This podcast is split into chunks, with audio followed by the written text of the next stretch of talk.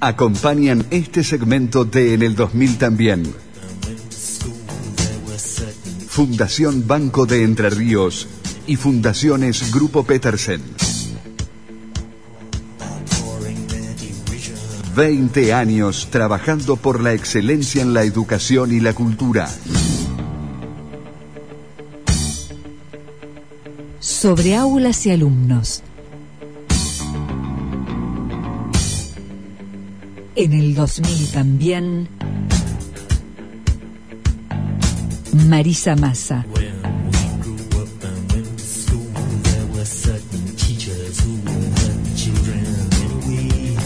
La buena educación.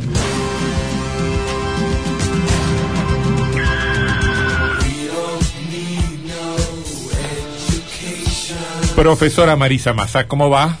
Hola, buenas tardes Antonio, Sebastián, Fabián. Tanto tiempo que no nos encontramos. Y sí, y sí, porque usted andaba doctoreándose por ahí. sí, estuve estudiando la semana pasada, pero me parece que, que hace como más tiempo, ¿no? ¿Será que el tiempo con la pandemia y el aislamiento han Y este, variado vez. nuestra forma de ser experimentado, ¿no? Y tal vez, tal vez. Bueno, eh, che, tiempo de vacaciones ya, ¿no?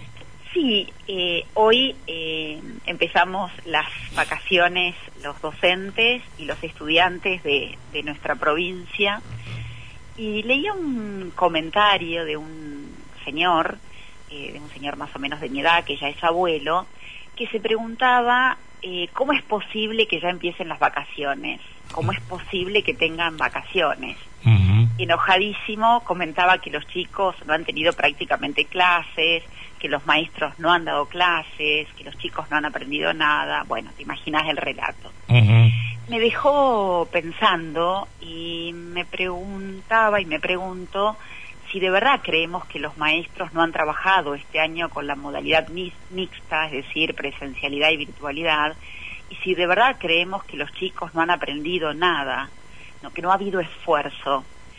Y no tenemos datos aún sobre este 2021 y cuántos chicos nos quedaron fuera del sistema educativo este año. Tenemos sí los datos alarmantes del año pasado no tenemos pruebas serias y estandar- estandarizadas que nos muestres que nos muestren que aprendieron verdaderamente los estudiantes durante la pandemia y el aislamiento. Lo que sí es sabemos es que se ha hecho eh, visible, muy visible la desigualdad. Chicos que han estudiado y han tenido clases este año y el año pasado, que han tenido escuelas, familias, instituciones que han podido garantizar el derecho a la educación y aprender, y aprender lo que indican los diseños curriculares para cada año escolar, y también tenemos otros 21.969 chicos que ni siquiera se conectaron una vez el año pasado con su escuela, con sus maestros. Eh, es cierto, hay chicos que no fueron a la escuela, que no aprendieron lo que debían ni el año pasado ni este. Es tiempo de pensar, de planificar, de armar políticas educativas de verdadera recuperación de estudiantes, estos que nosotros venimos diciendo durante todo este año y parte del año pasado, de salir a encontrar a los chicos que se fueron y no volvieron a la escuela. Es tiempo de trabajo político, técnico, de los organismos centrales para atraer a los chicos eh, a la escuela y armar estrategias para poder vincularlos con el conocimiento. Trabajo para nada sencillo. Decía, eh, decíamos que no sabemos ciencia cierta cómo y cuánto de lo que deben aprender en cada grado, en cada ciclo, han aprendido verdaderamente los nuestros. Mm. ¿Lo sabremos Ayer- algún día? Ahora, ayer el Consejo Federal de Educación, eh, por unanimidad, es decir, los, los ministros de las 24 jurisdicciones de nuestro país, aprobaron la realización de las pruebas Aprender 2021. Ujú. Prueba que te acordarás que lo comentamos, Sí. que el año pasado se suspendieron Sí. y todo indicaba que también se suspenderían este año.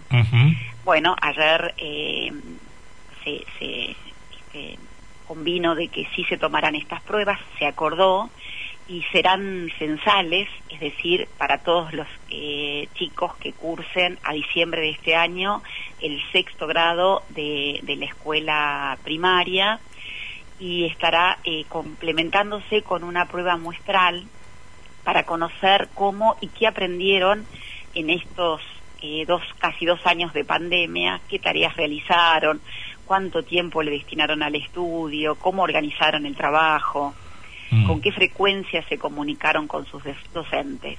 Y el año que viene, en el 2022, se tomará a los estudiantes de sexto o de quinto año, de acuerdo a la jurisdicción de la escuela secundaria.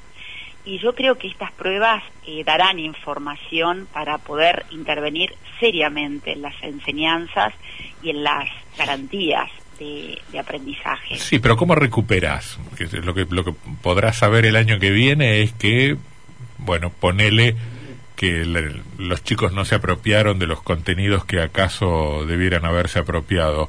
Eh, ¿Existe posibilidad de recuperación? Porque ¿sabes lo que pasa? Que también, también la pandemia se ha extendido más de la cuenta, ¿no? Este año supuestamente íbamos a recuperar lo que, lo que perdimos el año pasado y la verdad que no lo, no lo recuperamos porque la pandemia sigue, ¿no?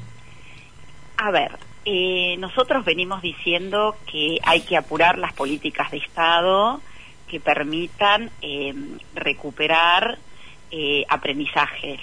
Eh, yo creo que, que sí es posible con una voluntad eh, política, cultural y, y social. Mm. Creo que sí, que, que es posible.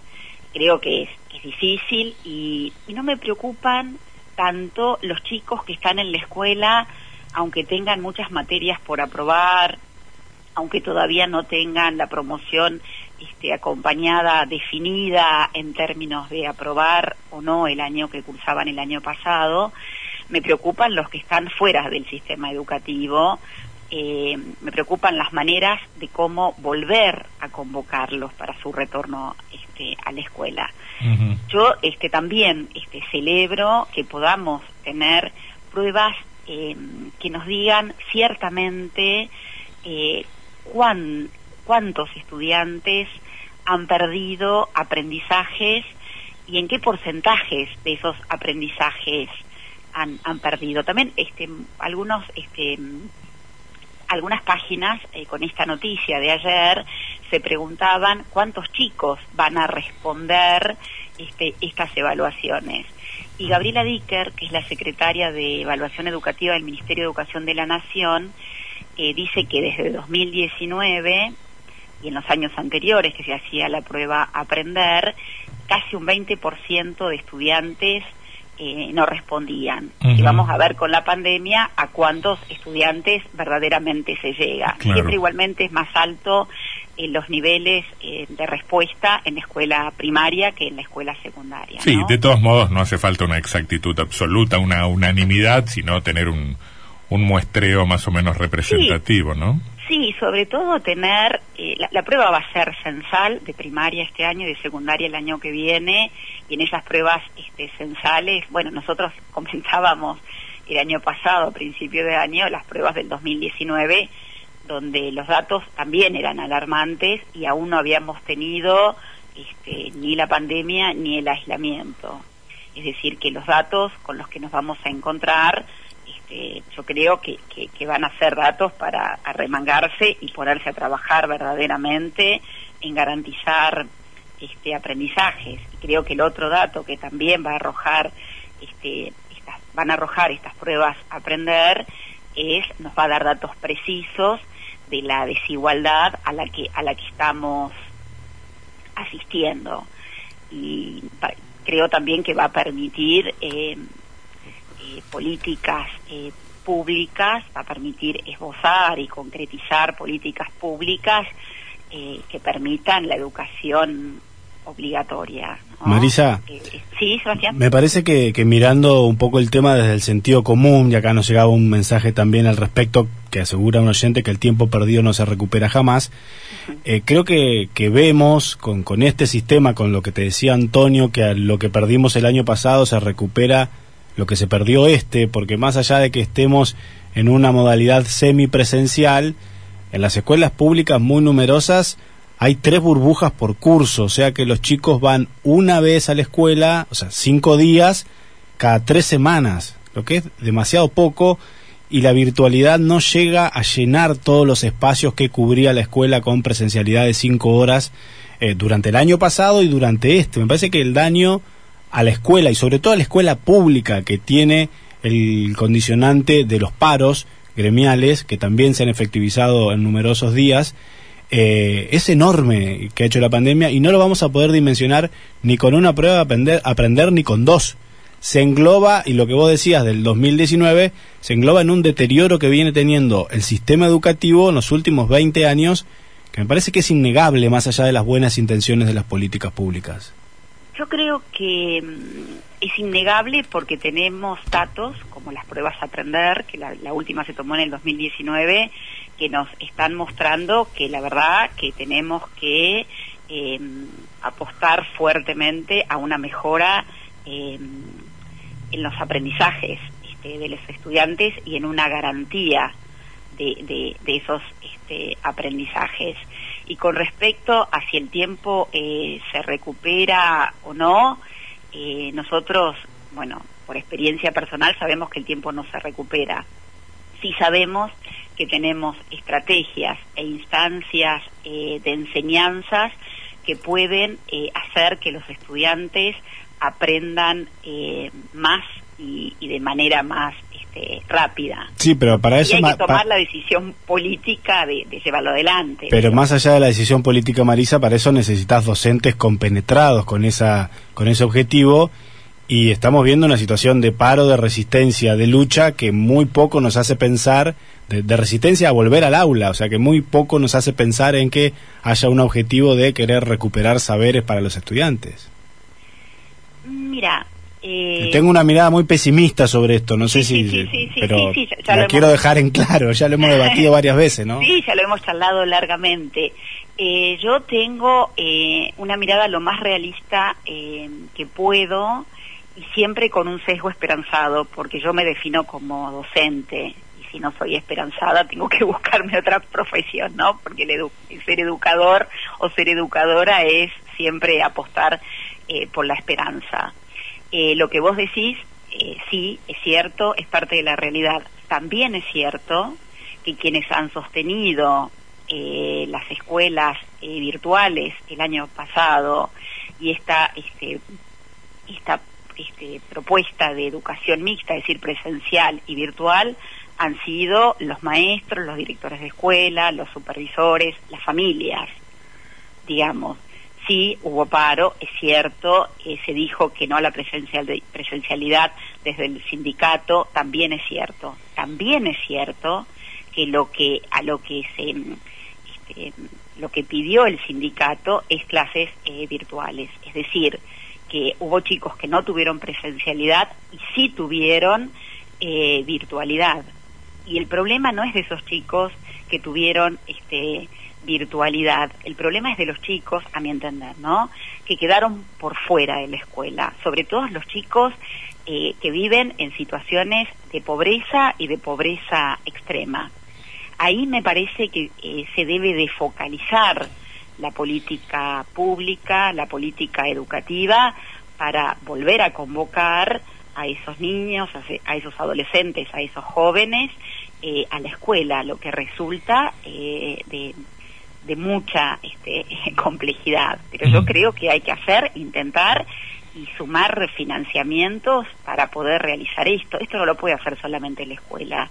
En esto vamos a necesitar trabajadores sociales, psicopedagogos, psicólogos que puedan este, rearmar el puente entre los chicos este, y la escuela. Nosotros antes de la pandemia sabíamos lo que ocurría con un chico de 11, 12, 13, 14 años que dejaba la escuela secundaria.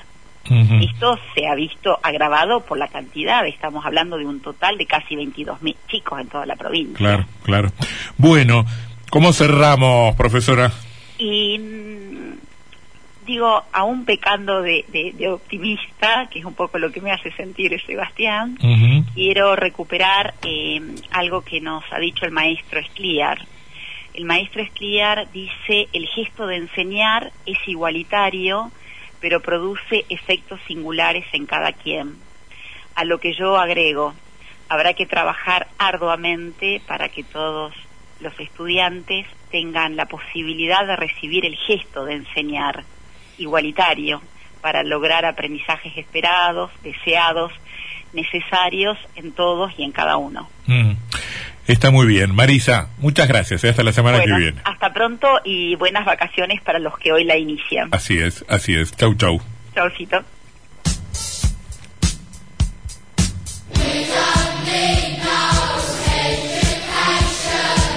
La buena educación.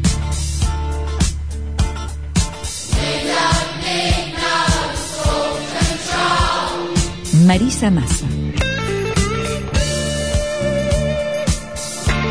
Acompañaron este segmento de En el 2000 también.